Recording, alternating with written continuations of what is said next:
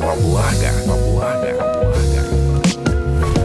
В один из дней я неожиданно столкнулась с такой картиной. Что вы видели? Видели, видели. В ванной комнате на батарее повесился дедушка. Дедушка, дедушка, дедушка. Смерть, по сути, соусская фигура. Фигура, фигура.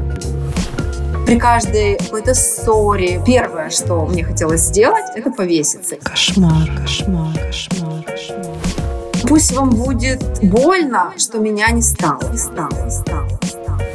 Необходимо было заложить модель ненормальности такого поведения. Жесткая история, конечно, конечно, конечно, конечно. Здравствуйте, это подкаст «Страхи». Мы продолжаем очень-очень чувствительный драматический сезон детских страхов, но насколько он чувствительный, настолько он и необходимый, друзья мои. Причем не только тем героям, прекрасным и смелым людям, которые приходят к нам, рассказывают свою историю, но и, наверное, каждому, кто слушает, потому что очень часто те сюжеты, которые мы обсуждаем с экспертами и с нашими героями, не просто отзываются в сердце у таких эмпатичных, сочувствующих людей, но очень многие наши слушатели узнают, ну, буквально, знаете, такое вот, как будто бы они встретили двойника. Вот как будто бы наш герой рассказывает их жизнь или их эпизод. И когда мы с нашими героями разбираем их историю вслух, вот так вот публично, мы помогаем огромному количеству людей. Мне кажется, что это правильно, хорошо. Я очень благодарна и нашим героям, и э, нашим экспертам. Сегодня вот у нас кандидат психологических наук Артур Тимофеев, медицинский психолог и человек, который знает, как работать с детской травмой. И наша героиня Ирина, которая пришла вот с такой ой, очень-очень тяжелой историей. Она говорит о том, что дедушка покончил с собой, когда Ирина была ребенком, и самоубийство, как утверждает наша героиня, стало для нее нормой. Здрасте, Ирина. Здравствуйте. На этой позитивной ноте, да, хочется улыбнуться и сказать всем здравствуйте. Ну, слушайте, мы же выжили, правильно? Мы же с вами разговариваем, значит, уже есть чему радоваться. Расскажите вашу историю. С момента рождения так случилось, что по э, разным обстоятельствам родителям пришлось меня оставить. Оставить, ну, как мама оправдывала себя очень долгие годы, оставить не в детдоме, не где-то на улице, а у бабушки. И ей казалось это правильным решением. А вы были ранним ребенком, да? Ну да, да, они были студенты, и родители папы не очень были к этому всему готовы. Мама была из деревни, и этот брак вообще никому сильно не нравился. Ну вот так сложилось, что а, получился ребенок, и мне пришлось потом с этой проблемой очень долго работать, потому что вот эта брошенность, отчужденность, что ты как бы не нужен, и вроде как родился вообще не в строкан. Такой. А, с этим состоянием я очень долго жила, даже в осознанном А сколько вам было месяцев или лет, когда вас э, мама с папой отдали бабушке? А практически сразу. То есть мама родила меня в роддоме, и буквально там в течение месяца уехала в город к папе, и mm-hmm. они жили вот свое студенчество уже в городе. А я до пяти лет находилась в деревне э, с бабушкой и вот э, с дедушкой. Притом дедушка в тот момент, мне кажется, стал для меня каким-то образом про отца. То есть я на него и равнялась, и смотрела, и очень его любила. А, и в целом он был такой начальник милиции, очень властный человек, mm. но добрый ко мне. И вот ничто не предвещало, но э, в один из дней, бегая, играя на улице, э, я неожиданно столкнулась с такой картиной. Немножко так, казалось бы, очень долго про это писала в книге, но сейчас опять говорю и чуть-чуть начинаю чувствовать заикаться, потому что э, возможно ли полностью пережить эту травму, не знаю. И что, что вы видели? У нас был частный дом большой, и в ванной комнате, я это описываю в своей вот книге, которая была, угу. родилась вот на всей этой травме, на угу. змеевике от э, батареи, э, вот у нас э, повесился дедушка. И вот эта картина, да. И вы, вы ванна, первый человек, который титан. его обнаружил, да, получается? Вы, вы первый, кто его обнаружил? Да, да. А вы одна были в доме или кто-то был еще? Да, бабушка не работала, она всегда была где-то рядом, это либо огород, mm-hmm. либо какой-то магазин. И вот у меня чуть-чуть стерлось уже, где конкретно она была, и эту историю мы с ней не обсуждали никогда. То есть я так навсегда mm-hmm. осталась со своими воспоминаниями одна, лишь только потом э, рассказывая про это психологам. А, конечно, она потом откуда-то появилась, и меня быстро спрятали. И вот вторая картинка в моей жизни — это вот очень много людей в доме, и все приходили, и все возмущались, и все вот эти сочувственные взгляды ко мне. Вот это mm-hmm. уже вторая э, картинка, которую я помню с детства. И вы сказали, что эта травма оставила такую борозду на всю вашу жизнь, изменила ваше восприятие, там ваши, может, какие-то понятия о норме? Да, э, у ребенка это происходит неосознанно. Ты как-то это увидел, и с тобой это не проговорили, не объяснили, что произошло. То есть в силу, вот сколько мне там было, лет пять, как я смогла это понять, как я смогла это себе объяснить? Э, возможно, я так и записала, потому что со мной про это никто не говорил. Э, лишь папа уже потом как-то вскользь сказал, ну, всякое бывает, вот и такое тоже. И, собственно, это был максимум, который я удостоилась получить от родителей. И при каждой какой-то ссоре, вот когда я, меня уже отправили в город, когда я уже начала жить с родителями, и когда, ну, если там получаешь плохую оценку, либо просто тебя наказывают за поведение, Первое, что мне хотелось сделать, это повеситься. Я даже помню вот такой, такой момент. Казалось бы, вроде бы ничего страшного не произошло. То есть вот это была был не поза, не демонстрация, а по-настоящему вам хотелось? Да, да. То есть мне казалось, это, это выход вполне себе Ой. решение проблемы. Вот сейчас, я, я даже помню, вот, э, в детском школьном возрасте я себе намотала колготки на шею и думаю, ну все, сейчас я, значит, задохнусь, потому что вот меня тут наругали, я плохая, меня не любят, и все, вот это будет решение. Вы что, вы всех накажете или вы себя от них избавите? Как вы это себе? А, ну, наверное, пусть вам будет э, больно, что меня не стало. Вот mm-hmm. так. Mm-hmm. Потому что деда очень любили, очень любила его мама. Вообще он много значения имел для всех. И, конечно, утрата была большая, и все это переживали. И, видимо, я вот в детстве тоже так чувствовала, что вот если меня сейчас не станет, и меня, наконец, заметят, и тоже э, пожалеют, что меня не стало. Вот, наверное, как-то так. И второй момент, помню, я наелась аскорбинок. Я, э, ну, почему-то решила, что если я сейчас съем много аскорбинок, это таки будет смертельная доза, и вот меня опять не станет, и вы опять пожалеете. Это вот еще один момент уже из младшего школьного возраста. То есть мне тогда не казалось это чем-то ужасным, мне казалось это обычная норма решения вопроса. Ну что, Артур, жесткая история, конечно, да? Такое, к сожалению, бывает. Бывает, то есть это прям не то, что вот уникальный какой-то случай, да? Сейчас, сейчас вы мне папу напомнили, вот он примерно так же мне и сказал, да, ну такое бывает. Угу. Ну и, соответственно, эта история в основном, видимо, произошла не только из-за того, что случилось, то есть не только из-за самого суицида, эпизода суицида. Да, дедушки. Угу. Сколько я понял, в эту историю прорабатывали раньше с э, психологами, соответственно, к чему-то пришли. Прорабатывала больше, наверное, поведение мамы, и здесь э, сильно большая травма у меня была именно то, что меня оставили с рождения, и я любила э, бабушку с дедушкой, как, то есть они заменили родителей, и у меня больше вот здесь были большие проблемы, нежели этот эпизод. Мы просто проговорили это с психологом, и вот фраза, что это не норма, что это нужно решать, и об этом нужно говорить, вот к этому я и пришла. И впоследствии уже я выдала этот опыт в своей книге, ну, что тоже, да, Артур, ты понимаешь, угу. что это было психотерапия, да? Это вы, да. Вы, Самотерапия. Самотерапия, да. Вы, да. Вы сами себе вот эту историю придумали, что нужно написать книгу, или это вам сказал психолог? Нет, я сама. Я сама Сами подумала, это всегда внутреннее mm-hmm. было побуждение, мне очень хотелось, и в какой-то момент я поняла, что я просто не могу больше молчать. И когда mm-hmm. я начала работать с э, редактором, который помогал мне правильно выстроить э, все, и я писала и рыдала. Вот я прям помню, я пишу, mm-hmm. и у меня было столько слез. Я даже поверить не могла, насколько эта история глубоко во мне сидит. И вот я пока писала, я выплакала, наверное, все вообще, что можно. Mm-hmm. Ну и вот сейчас могу про это говорить, хотя все равно чуть-чуть еще голос дрожит, конечно. А чем заканчивается эта ваша книга? В каком месте и какими выводами она заканчивается? Заканчивается очень позитивно, что все в жизни может сложиться хорошо. И при э, правильном подходе это обязательно, э, если есть какие-то травмы, это обязательно помощь психолога, терапия, которая выведет тебя и поможет преуспеть. Потому что вот в жизни у меня сейчас э, есть муж, есть четверо детей. И, Ого, классно.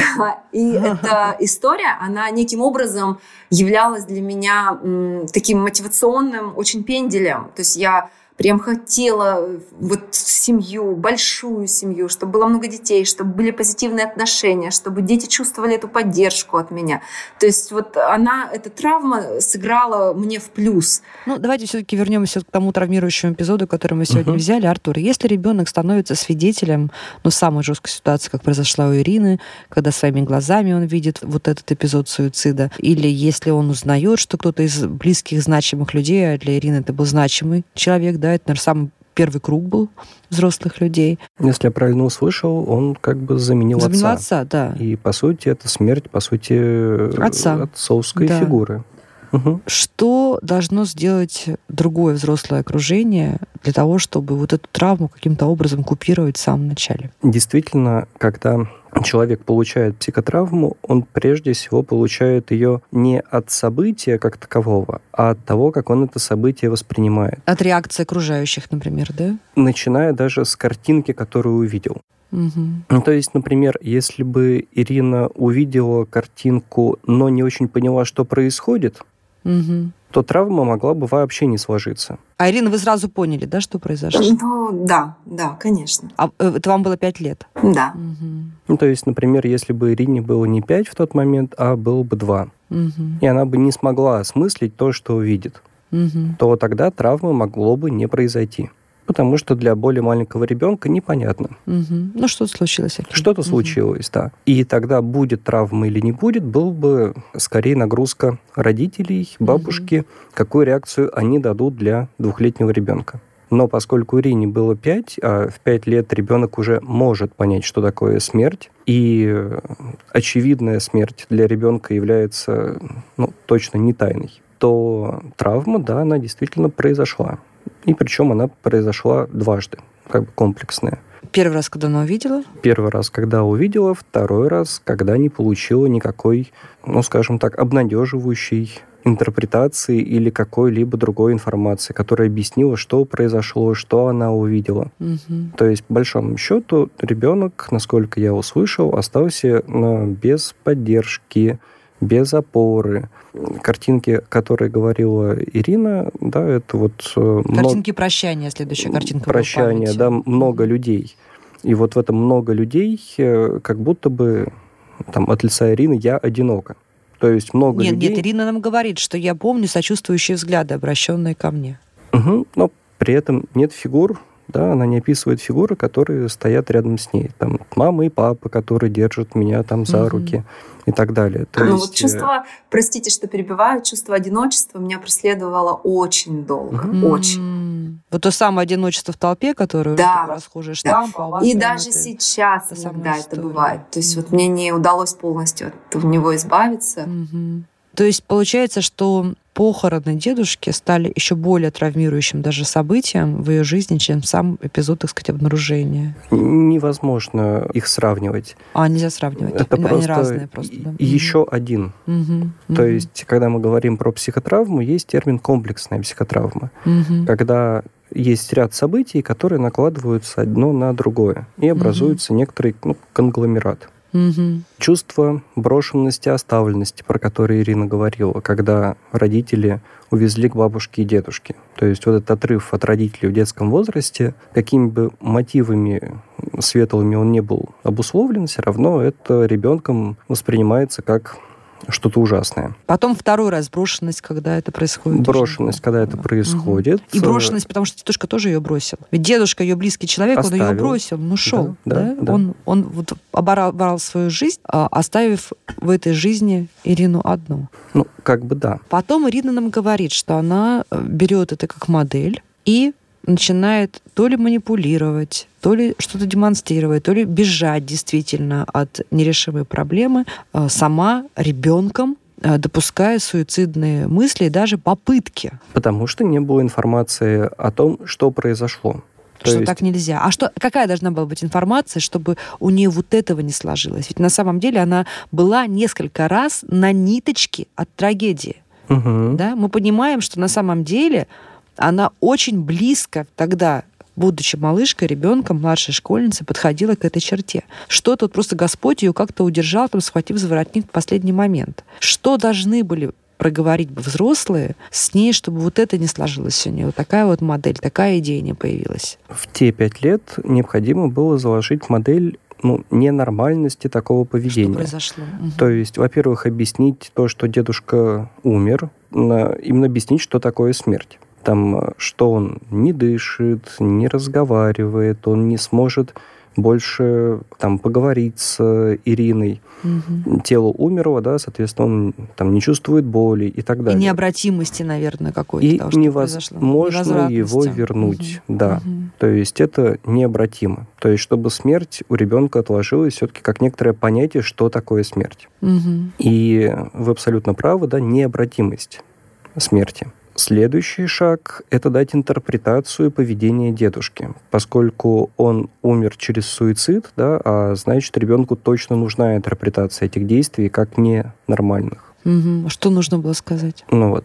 Но в то же время необходимо не демонизировать фигуру угу. дедушки. И не разрушить, потому что все равно для нее до сих пор важная фигура. Да? И, и Ирина благодарна, так понимаю, да, дедушке за вот угу. эту совместную жизнь. То есть дедушка умер не потому, что он хотел уйти от Ирины, не, и бросить ее. не потому, что он хотел ее бросить, потому что он был, например, болен. Угу. То есть сказать о том, что да, это скорее про там, психическое угу. заболевание, да, но там психическое заболевание сложный для ребенка термин, а вот именно заболевание, там, что дедушка был болен, он не справился со своей болезнью, угу. вот, поэтому он совершил самоубийство.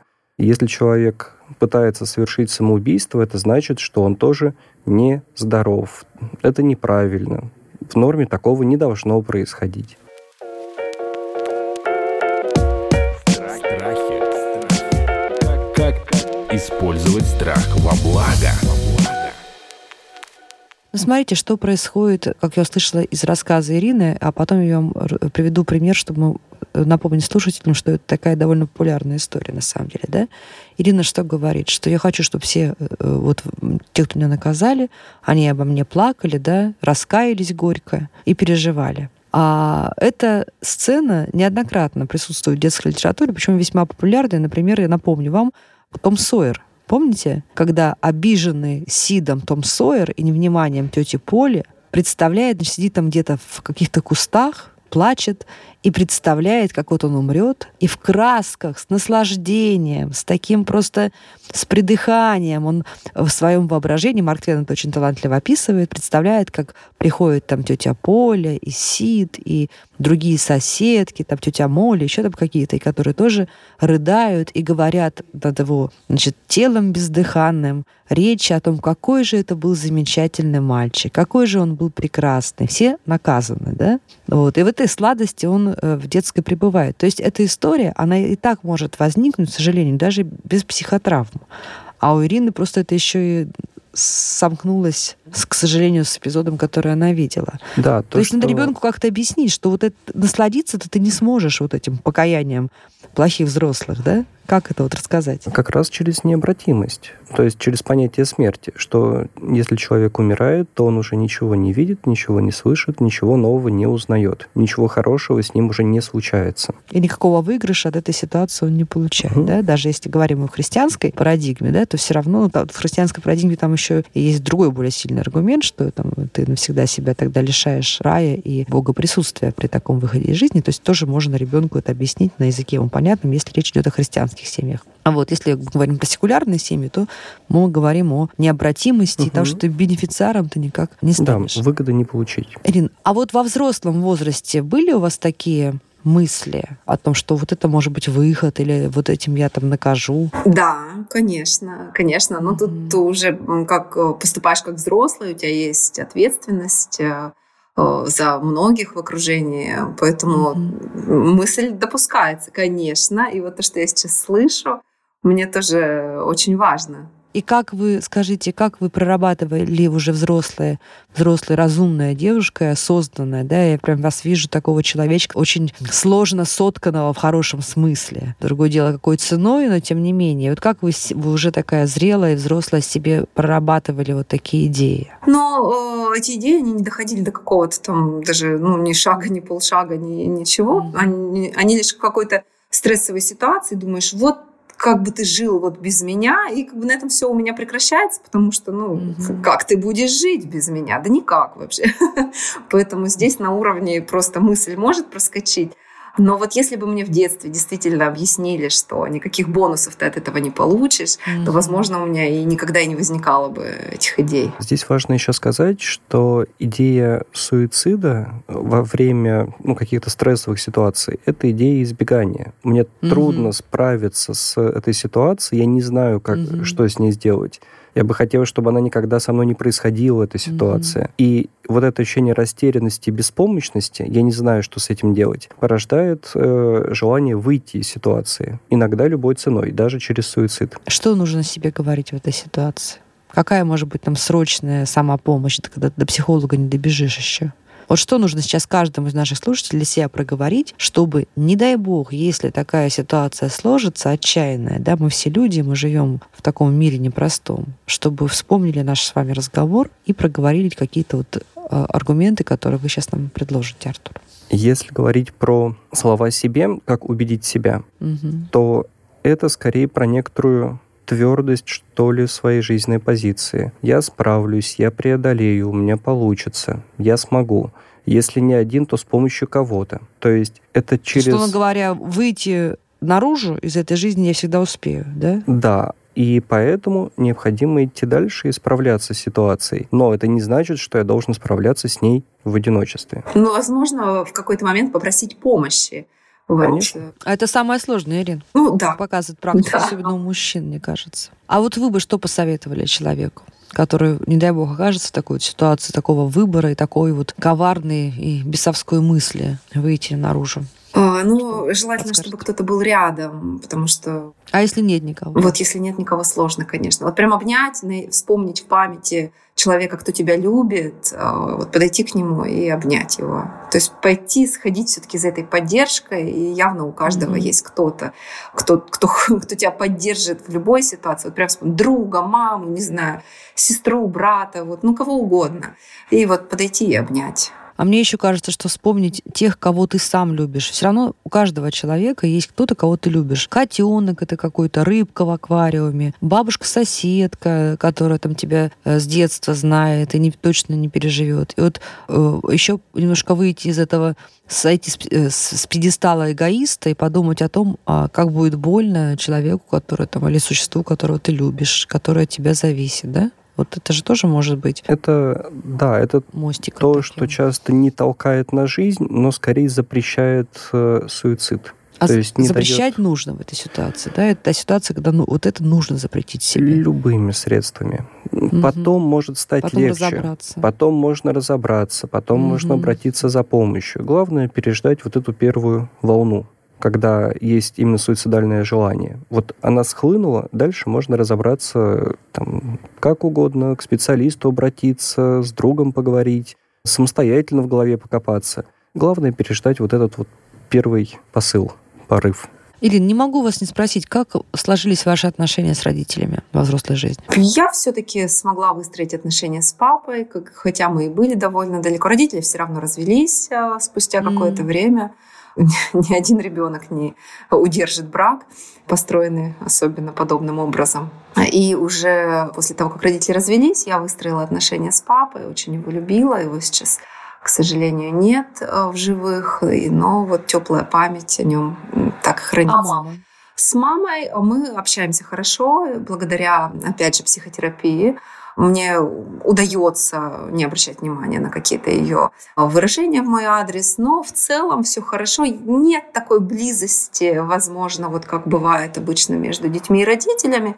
Но в целом я считаю, что это большое достижение, что нет ненависти, нет злости, и мы а, можем существовать э, в одном городе. Она очень любит моих детей. И... А, она общается с внуками, как бабушка, она себя проявила. Да, да, да, да. И, возможно, для нее mm-hmm. вот эти вот внуки и стали м, тем опытом, mm-hmm. который она не получила со мной, потому что она действительно их любит, я это вижу, и дети ее любят, она очень старается. А больше у нее не было детей после вас? Нет, не было. Какая интересная история. Слушайте, ну получается, Ир, что вы-то всю эту историю своей семьи на зубах и вытянули. Ну вот я тоже часто думала, рассуждала на этот счет, как же вот так получилось. Очень много, что я делала, дабы доказать маме, потом немножко доказать папе, потом что-то себе, потом создать вот это общество вокруг себя, чтобы не чувствовать себя одинокой. Очень много, что было сделано мной посредством вот этой травмы, ну, в целом, да, все, сейчас все хорошо. Артур, откуда у Ирины взялся этот ресурс? Ведь до того, как она пришла в психотерапию, она, я так понимаю, очень много сделала сама. Это что-то интуитивное какое-то? Или это, наоборот, такая мобилизация организма и характера вот в тех предложенных жестких обстоятельствах, которые были у нее в детстве? Как же так получилось, что она вот раз и разрулила ситуацию,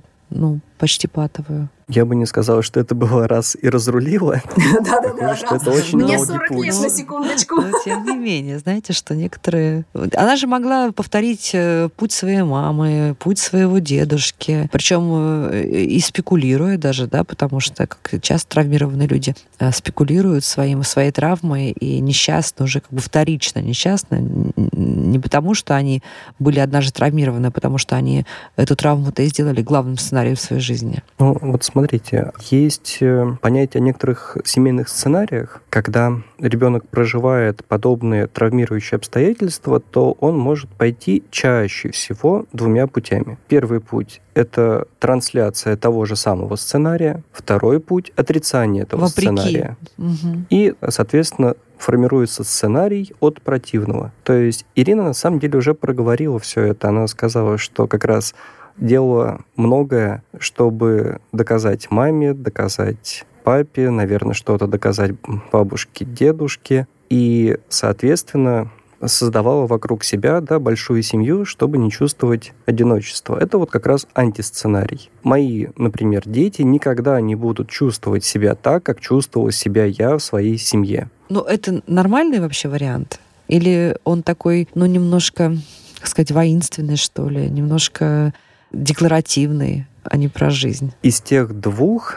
Это, это, лучше. точно лучший вариант. И из Да, вот я думаю, а как, а какой друг, вот какой вариант здесь будет идеальный? Вот, вот как? Да непонятно. А можно сказать, что предположить, что вот эта история с дедушкой, она как бы отменила и мобилизовала Ирину для того, чтобы она не повторила сценарий мамы. Нет, а, так сказать невозможно, потому что сама история с дедушкой могла Ирину толкнуть э, по любому пути. И, соответственно, это уже что-то внутри Ирины, ее темперамент, ее характер позволило ей выбрать вот этот антисценарий, да, и формировать собственную большую семью, э, становиться там более самостоятельной, более успешной и так далее.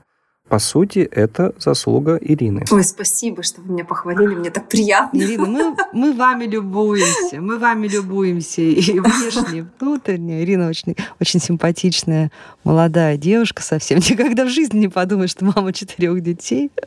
Но это здорово. Знаете, что спасибо вам за вашу жизнь, за вашу историю. Пусть она, ва- ваша жизнь, её вторая, большая половина будет э, еще более счастливой какой-то и, и радостной, и насыщенной, потому что нам всем нужны истории с счастливым концом, вот, и нам всем нужны истории преодоления побед, и не только потому, что за одного битого двух небитых дают, а потому что это как раз тот самый пример того, что выход всегда есть, да, выход в добро всегда есть. И я вам чрезвычайно признательна за то, что вы пришли к нам и поделились этой историей. Спасибо большое. книгу. Будьте, пожалуйста, счастливы. Вы абсолютно этого заслуживаете. Не люблю этого слова, что заслуживает счастья. Мы все заслуживаем счастья. Да ладно, точно. заслуживаю, пусть уже заслуживаю. Спасибо вы вам точно его заслужили. Артур, ваше напутствие, скажите Ирине. Ирина, из того, что вы рассказали, вы проделали действительно огромный путь. И я желаю вам на этом пути не останавливаться, делать свою жизнь и жизнь окружающих еще лучше. Спасибо. Это был подкаст «Страхи и ошибки», сезон детских травм. Мы продолжаем помогать нашим героям и самим себе, разбирая их истории с экспертами. Сегодня мы встречались с Ириной в компании медицинского психолога, кандидата психологических наук Артура Тимофеева. Подписывайтесь на наш подкаст. Подписывайтесь на подкаст на сайте ria.ru в приложениях подкаст с Web Store и Google Play. Комментируйте и делитесь с друзьями.